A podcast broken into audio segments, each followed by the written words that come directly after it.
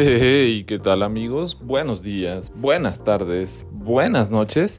Eh, el día de hoy, eh, ya casi para acabar el año, traemos un libro, pues la verdad es que bastante interesante, de esos eh, poco comunes y poco convencionales.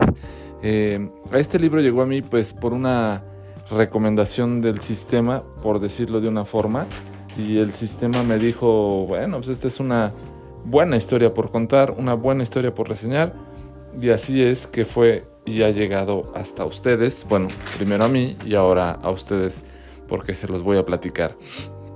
El libro se llama Magnetizado de Carlos Busquet. Eh, apenas falleció hace un año, le dio un paro cardíaco en su domicilio y este libro fue publicado en el 2018 por Anagrama de 152 páginas. Este libro, entre otras cosas, es eh, la historia de Ricardo Melogno, eh, son más o menos 90 horas de conversación con él que tuvieron acceso en la cárcel de Ceiza.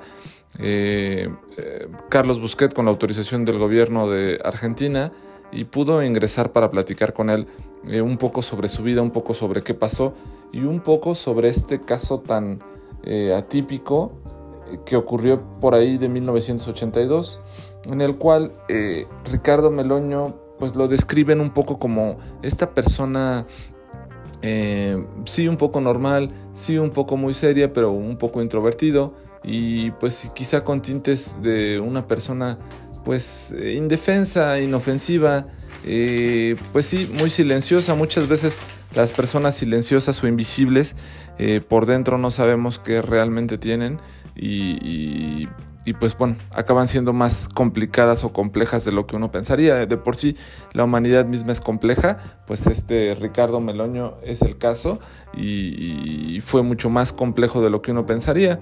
Eh, refiere al inicio de sus conversaciones, ¿no? Una vez que se consigue dar con el paradero del asesino de los cuatro taxistas, tres murieron en, muy cercanos... Eh, ubicaciones eh, de donde eh, los llevaron y el otro pues a unas cuantas calles, ¿no?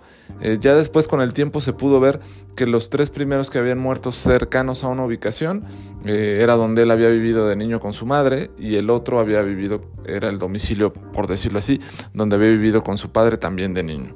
Entonces esto hace ver muchas cosas sin ser un, un asesino, bueno, sí es un asesino serial porque tiene en común las cuatro muertes que son cuatro taxistas y refiere Ricardo Meloño que él cuando se subió a los taxistas, eh, pues no tenía un destino eh, a dónde ir, solamente les decía una dirección, eh, lo llevaban a esa dirección y cuando llegaban, pues pum, les daba un disparo en el, en el cerebro y así acababa este, pues con la vida de, de estos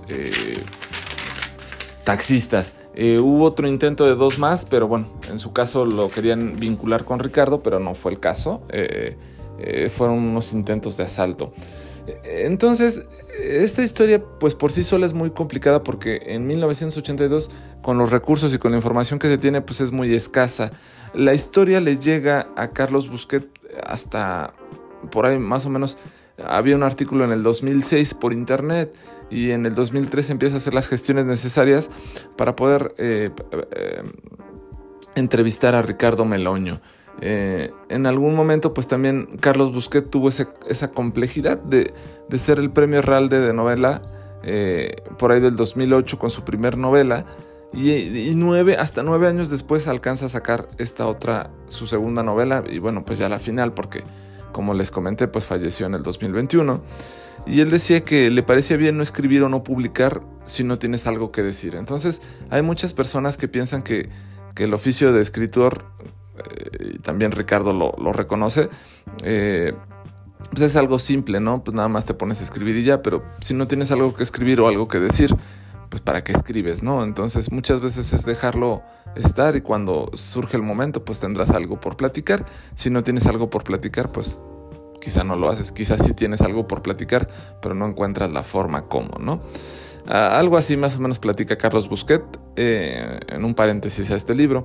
Entonces, bueno, como les decía, después de que se descubren los cuatro asesinatos, se da con Ricardo Meloño como el asesino, eh, acepta sus crímenes finalmente, es recluido en la cárcel de Ceiza, le hacen varios, varios, varios perfiles psicológicos y entre muchas cosas y muy relevantes de este libro me llamó mucho la atención, pues es que no es ese clásico asesino clásico criminal, el cual eh, tenía premeditado como una venganza o fue como un shock o una marca en su cerebro o en su mente de por qué habría que matar a estas personas. Simplemente fueron sucesos que acontecieron.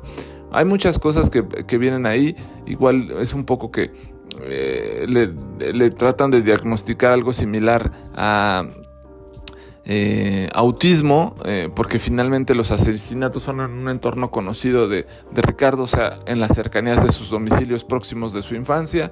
Eh, no lo determinan como esquizofrénico, pero sí paranofrénico, en el cual un paranofrénico y habitualmente le pasa a las mujeres, según una psiquiatra que, que, da entrevista, en el cual pues no, no, no, no eres un esquizofrénico en el cual te vas deteriorando con el paso del tiempo y vas perdiendo contexto de la realidad. Un panafrénico aparentemente puedes tener una vida normal, pero eres muy consciente de la situación anormal que tienes en tu vida. Y narra un, suceso muy chistoso que le dice de una mujer, que dice que recibía mensajes cifrados de eh, comunicación e inteligencia alienígena. Y entonces pues le dicen, eh, ¿y cómo es posible que tú puedas tener esa inteligencia alienígena y, o esa comunicación y yo no? Y pues, le dice a la persona que lo está la está entrevistando le dice, pues simplemente porque tú no tienes la misma antena que yo. Entonces son cosas muy chistosas o, muy peculiares de los panafrénicos, diferentes de los esquizofrénicos. Finalmente este asesino Ricardo Meloño pues no es determinado como un esquizofrénico. Eh, y bueno, eh, tampoco encuentran quizá un, poco fue llevado a la santería y había cosas como muy extrañas las cuales hacía eh, todos los viernes en un pentagrama en su celda de la cárcel se ponía como a hacer ciertas oraciones, ciertos rituales. Tenía un gato eh, muy peculiar que aparentemente saludaba a la gente. Entonces cuando iban a visitar a Ricardo, eh, él le decía a su gato saluda. Su gato volteaba a ver a Ricardo, después volteaba a ver a la visita y decía miau. Entonces cosas como muy curiosas porque aparte este gato se la pasaba en el pentagrama que tenía dibujado Ricardo en el piso, ¿no? Entonces eh, dice, dice también un poco Ricardo, pues es que te tienes que pegar o apegar a algo en la cárcel, porque una de dos, o te acabas volviendo más loco o te acabas matando tú o acabas matando a alguien, ¿no? Entonces tienes que encontrar la forma de, de sobrevivir esta persona, Ricardo Meloño, al momento de sus entrevistas llevaba 35 años eh, bueno, preso, ¿no? Entonces dice, pues, yo qué te voy a saber decir de muchas cosas, inclusive de las verduras. Eh, a mí me hacen un test psicológico y me dicen, ah, pues esto es papa, ah, ok, esto es zanahoria, ok. Pero me preguntan de otras verduras y no te las sé decir, no las conozco.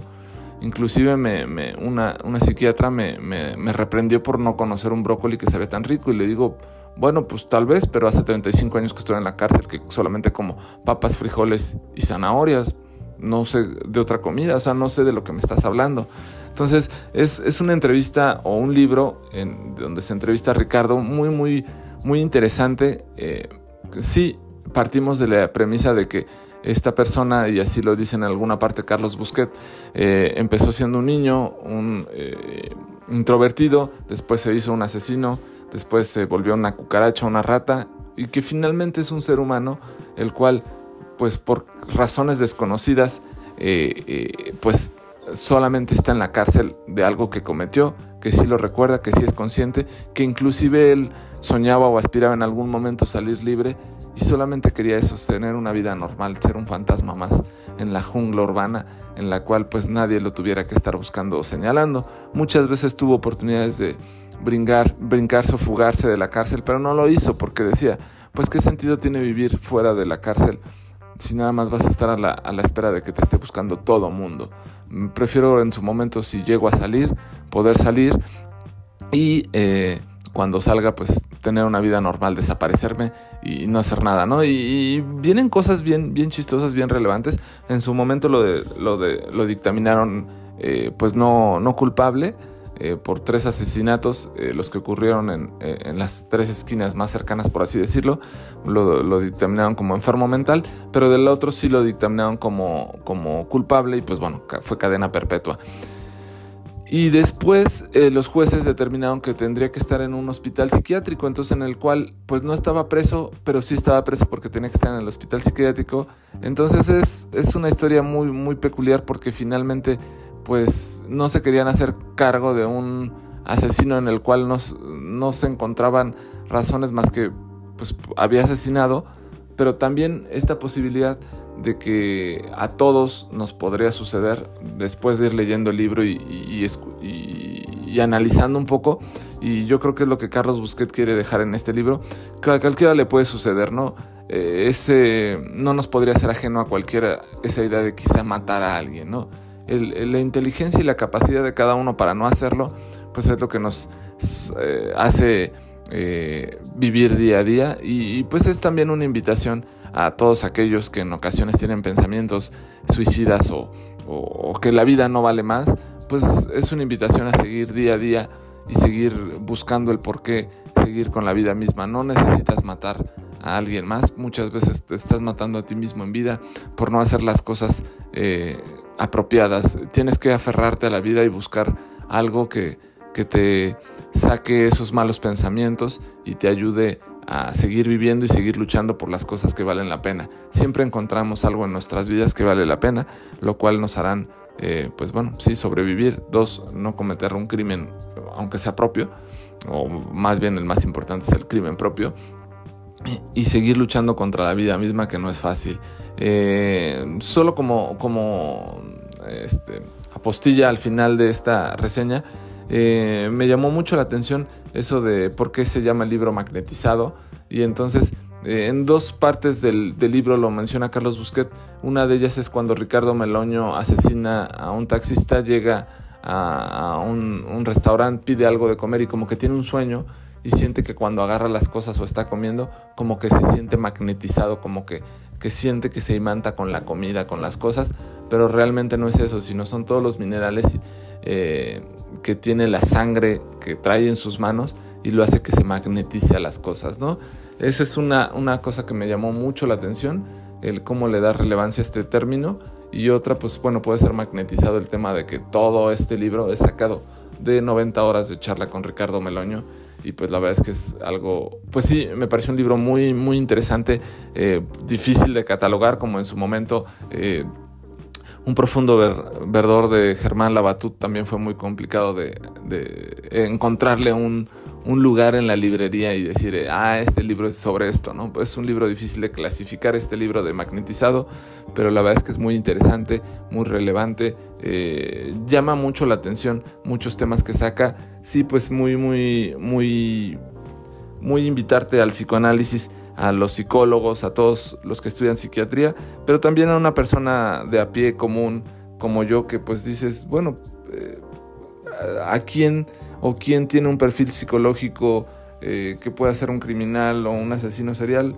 Pues acá en este libro nos hacen ver que cualquier persona en algún momento de su vida puede tener pensamientos terribles y si la inteligencia no te da para más, pues cometer cosas y actos desastrosos. Afortunadamente tenemos que eh, centrarnos y luchar por las cosas que valen la pena en la vida y bueno, y llevar a buen término nuestra vida misma, ¿no? Así pues, sin más, eh, este gran libro de magnetizado eh, de Carlos Busquet. Me gustó mucho, es esta reseña de este miércoles que les quiero compartir. Espero que sea de su agrado, se acerquen al libro. Eh, es un libro muy cortito, como les digo, apenas 152 páginas, pero no por lo cortito deja de ser relevante, interesante y con muchas cosas que aportarnos. Entonces ojalá se puedan aproximar a él y lo lean y compartan con sus queridos y cercanos. Yo soy Pavel, buenos días, buenas tardes, buenas noches.